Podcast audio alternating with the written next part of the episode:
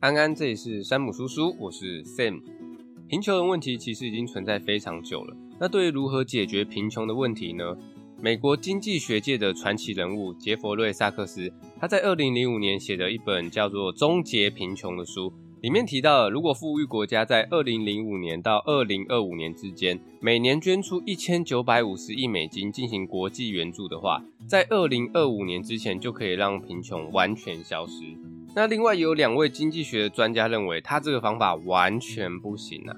他们认为提供援助会阻止穷人自己找出解决的方法，破坏当地的制度。他们认为应该要让穷人们自由发展，不要干涉他们，他们自己会找出解决问题的方法。那这本书的两位作者就在想，两边都是专家，一边说援助可以解决问题，另一边说援助会让情况更糟。我要相信哪一边呢？各位，你们会相信哪一边呢？不知道对不对？这本书的两位作者认为啊，想要解决贫穷的问题，其实没有这么简单哦，不应该是这种非黑即白的思考。于是他们就花了十五年的时间，造访数个国家，实际去了解贫穷国家的人们是如何过生活的。那这本书的两位作者都非常厉害哦，怎么说呢？因为他们研究如何帮助穷人摆脱贫困的这个议题，让他们在二零一九年的时候获得诺贝尔经济学奖。能拿到诺贝尔奖的，明显都是个狠角色啊。那究竟作者要如何帮助穷人们摆脱贫穷的问题呢？让我们继续听下去。不过在这之前，我要先来翻译翻译什么是穷人。你们不要想说，我、买不起房、买不起车就叫穷人哦，没有哦。跟全世界比的话，我们还算中产阶级哦。在这本穷人的经济学里面说的穷人，是指扣掉房租后，平均一天只能花零点九九美金的人，这才叫穷人哦。全世界大约有七八亿的人，平均一天只能花零点九九美金呢、各位应该没这么惨吧？那今天分享的这本书呢，作者就是要针对这些真正的穷人，找出他们贫穷的原因，帮助他们摆脱贫穷哦。那由于这本书里面提到很多关于贫穷的问题，今天我就只针对饥饿、健康跟政治的问题跟大家分享。先跟各位打个预防针，我本来想说要认真的针对饥饿、健康跟政治的问题跟大家分享，但我发现没办法。因为每个问题其实都很复杂，我觉得如果讲得太深的话，你们应该会睡着，所以我就稍微简单一点跟各位分享，大家可以当做听故事，看看诺贝尔经济学奖的得主要如何解决贫穷的问题。好，首先我们先来讲饥饿的问题。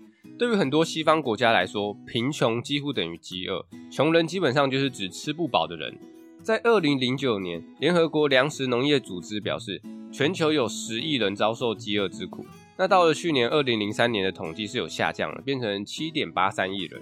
有人认为，因为饥饿的关系，导致穷人没有办法喂饱自己，所以就造成他们的工作表现不好，因为没有体力工作嘛，于是就陷入贫穷之中。哎，反观有饭吃的人就有体力工作，有工作就有钱，所以这样长期下来就导致穷的人越来越穷，吃得饱可以工作赚钱的人就越来越有钱。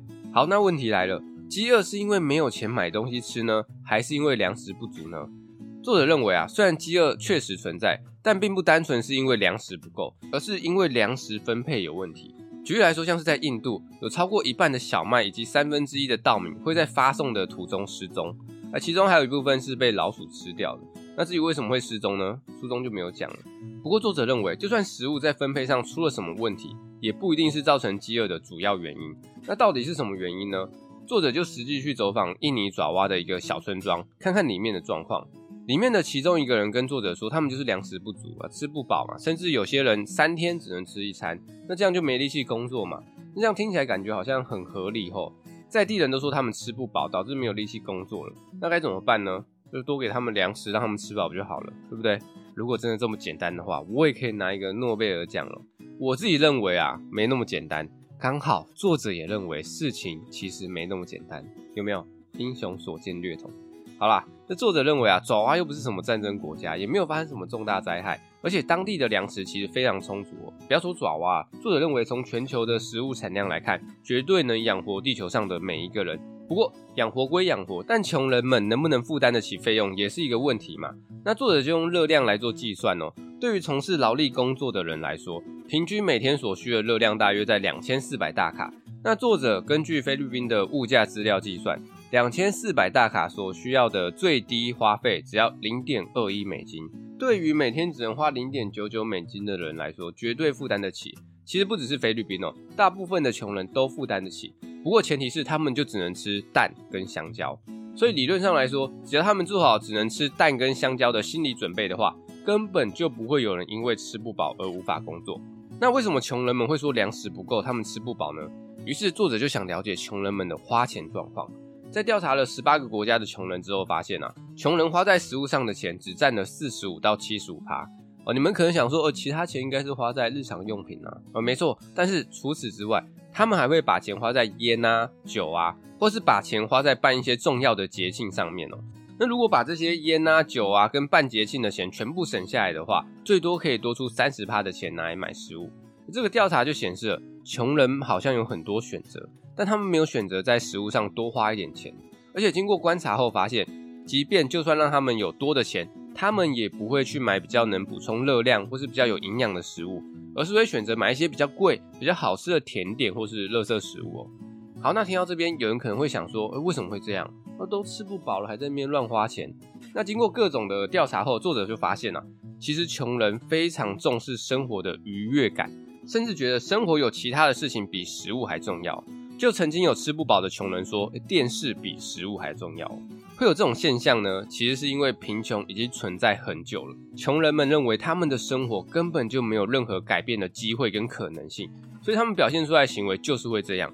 他们只专注在当下，过一天是一天，尽可能的让自己的生活过得开心一点。所以娱乐的花费绝对是不可少的哦。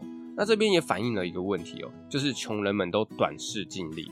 也就是说，他们只在意眼前的事情，比较不会去想未来的事情哦。那这样怎么办呢？那怎样帮助穷人呢？就多宣导嘛，叫他们多看书，学点投资理财的观念，或是听山姆叔叔改变思维，这样就不会短视尽力了嘛。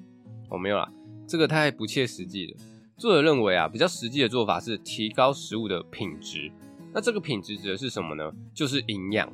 因为贫穷国家的穷人们普遍都有营养不足的问题哦，其中最需要营养的就是小孩跟孕妇，跟没有获得适当养分的婴儿比起来，得到适当养分的婴儿未来赚到的钱就是会比较多。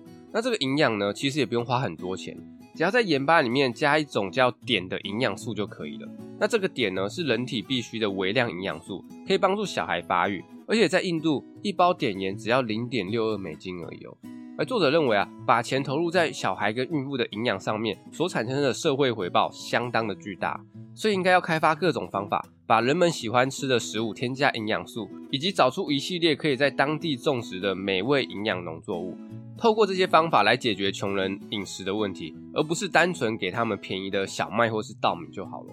好，那刚刚有说到，穷人们因为生活环境太差，所以就会有短视近利的问题嘛。那这个问题呢，不只是只有影响到饮食而已哦，健康也影响到了。作者认为，能增进健康的东西其实非常多，像是打疫苗或是使用过滤后的水，这些都是能用最小的成本救人一命。可是会去打疫苗跟使用过滤水的人却少之又少哦。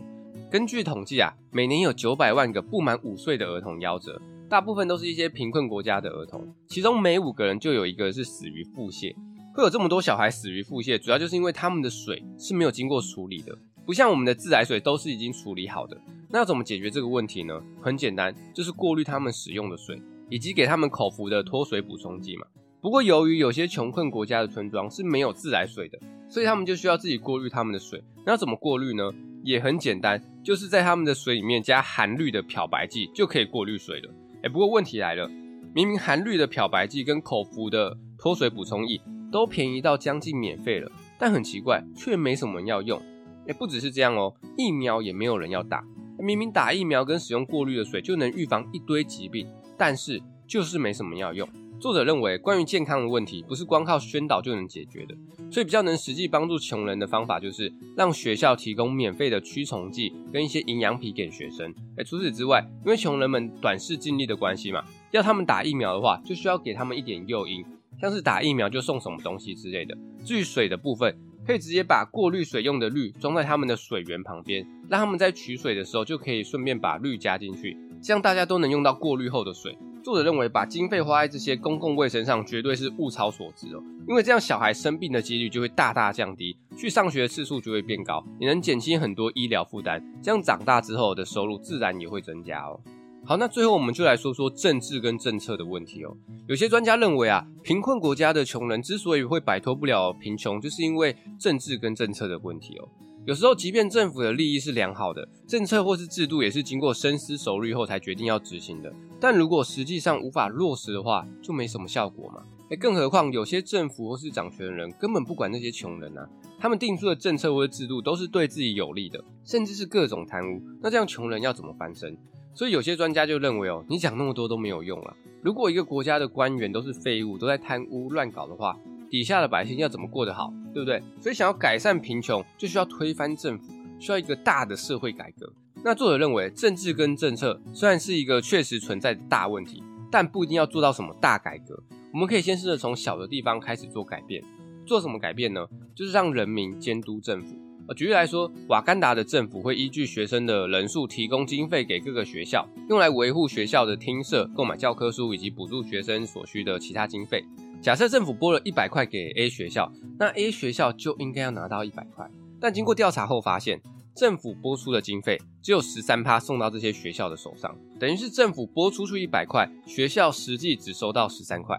哎，甚至有超过一半的学校根本没收到经费啊！哎，怎么会这样呢？作者说啊，这个调查呢，暗示了大部分的经费最后都落到了地方官员的口袋里，而且不只是瓦干达，其他比较穷困的国家也有这个问题哦。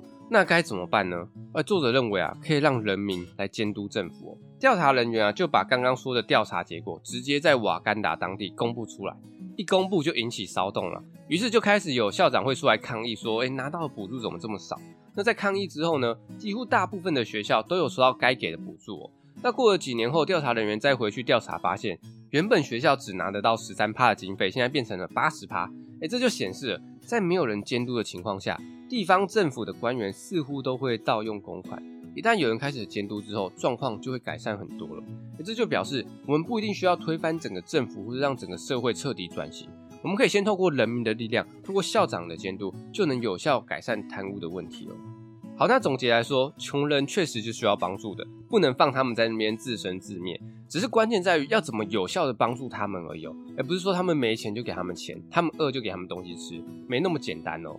他们的教育跟医疗环境也是有很大的问题哦，像是老师跟护理人员的出席率以及能力都严重不足啊。我印象最深刻的就是医疗的问题哦。作者曾经访问过印度乌代普当地的一位医生，问他为什么要当医生。哎，那个医生说：“哦，我高中毕业找不到工作啊，于是就决定开间诊所。”哎，我看到这边想说，三小，你要不要听一看你现在讲什么？哎，你能想象一个高中毕业找不到工作的人，却可以开间诊所吗？后来作者调查后发现，在那边只有三十四趴的医生拥有正式的医学学位。不过我猜作者应该是有看过怪医黑杰克，所以他认为学位不代表能力嘛，搞不好当地每个医生都跟黑杰克一样神。于是他们就想说去当地的诊所，透过问一些模拟的问题，来看看医生的程度在哪里。结果受测医生的平均程度低的离谱啊，出席率也是很低啊。诶，作者用了一年的时间，每个礼拜随机去一次当地的卫生站，总共造访了一百多个卫生站，结果发现平均有五十六趴的时间，卫生站是没有开门的，哦，医护人员都在鬼混啊。所以有些贫困国家的人才会相信巫医。因为当地的医生要么不去上班，要么程度不够嘛，种种原因导致穷困国家的健康问题真的是令人担忧啊。但是即便如此，作者认为我们还是可以从边缘一点一滴的采取行动来帮助这些穷人哦。那看完这本书之后，我觉得作者真的是很厉害。作者给我的感觉很像查理蒙格，感觉他们都是有办法看清事物本质的人呐。而且作者还愿意花十五年去穷困国家倾听穷人们的声音哦，了解他们的想法，而不是只会打嘴炮而已哦，而是想出一个实际有效。具体的行动来帮助这些穷困国家的穷人们。我觉得很多时候不能光靠理论就去判断一件事情要怎么做。像是一开始说的饥饿的问题嘛，你能想象穷人们都吃不饱了，还可以把钱花在其他娱乐上面吗？这很不合理吧？但会这样是因为他们的生活真的是很困苦，所以他们只在乎当下的事情，比较不会去想未来的事情哦。那该怎么办呢？我叫他多看书，或是多听山姆叔叔，改变思维嘛？这个就不太实际了嘛。他们的状况需要更实际的方法。作者厉害的地方就是会不断的实验、抽丝剥茧，找出最实际能帮助穷人们的方法。这个诺贝尔奖真的是实至名归啊！我觉得这本书很有料，有想要从政、想要改变台湾、想要台湾变得更好的朋友，可以买来参考看看。或是有没有想要解决游民问题的人，我觉得这本书也可以给你参考参考。解决了这个问题，搞不好下一个诺贝尔奖就是你了。那得奖的时候，不要忘记我，记得感谢山姆叔叔。哦，对了，在书中作者还有说过一句话，我非常认同。他说：“其实我们跟穷人没有太大的区别，但我们的优势是，我们不必每天起床还要记得把氯加到水里面过滤。我们也可以相信我们的公共卫生系统会提醒我们什么该做，什么不该做。疫苗也是，我们以前小时候根本不用去想哦要打哪些疫苗，反正去学校就会有护士帮我们打。甚至有些国家的政策是，小孩如果不打疫苗，学校就不收。这些都是我们国家的政策跟制度带给我们的好处，让我们可以省下思考这些问题的时间，去关注生命其他美好的事情哦。我觉得作者说的非常对啊，看来真的是英雄所见略同啊。哎，这是真的。我在看这本书的过程中就很有感觉哦。我觉得我们真的就只是环境比较好，政策跟制度比较好而已。会有这种感觉，是因为我觉得大多数人跟这本书定义的穷人一样，都有短视近利的问题。那该怎么办呢？具体的做法我不知道，我只知道多看书，多听山姆叔叔，充实自己，慢慢改变自己的想法跟心态，相信这样就能帮助大家，让大家的生活过得更好。好，那有什么问题或建议都可以留言跟我说，或私信我的 IG。觉得不错的话，五星支持鼓励分享一波。那这集就分享到这边，拜。